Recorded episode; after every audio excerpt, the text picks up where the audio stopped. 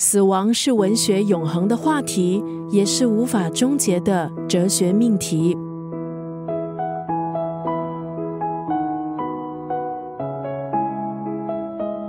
今天在九六三作家语录分享的文字，出自英国作家亚历克斯·希勒在两千零三年出版的长篇小说《天蓝色的彼岸》。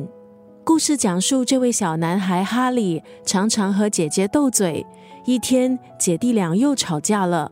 哈利生气地对姐姐说：“我恨你，我再也不回来了。”之后就冲出门去买铅笔，没想到被卡车撞倒死去。哈利单纯可爱的灵魂像云朵一样飘向了天堂。在天堂，他遇到了古代的幽灵男孩阿瑟。哈利十分牵挂爸爸妈妈、姐姐和朋友。在幽灵阿瑟的帮助下，哈利回到了人间，安慰伤心的父母，向姐姐表达爱意，向自己的对手道歉，感受人间微风吹拂、被雨淋湿的畅快。之后，他便和幽灵阿瑟一起没有遗憾的奔向了蓝色的彼岸。这部小说透过温情的笔调。童真的视角，充满哲思的语言，唤起了人们内心美好的情感，也启迪人们对生与死的深刻思索。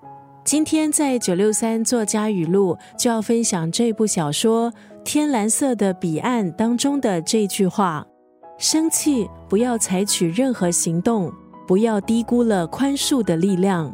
这个故事带出了纯真简朴的道理。是一部感人至深、触动灵魂的人性寓言。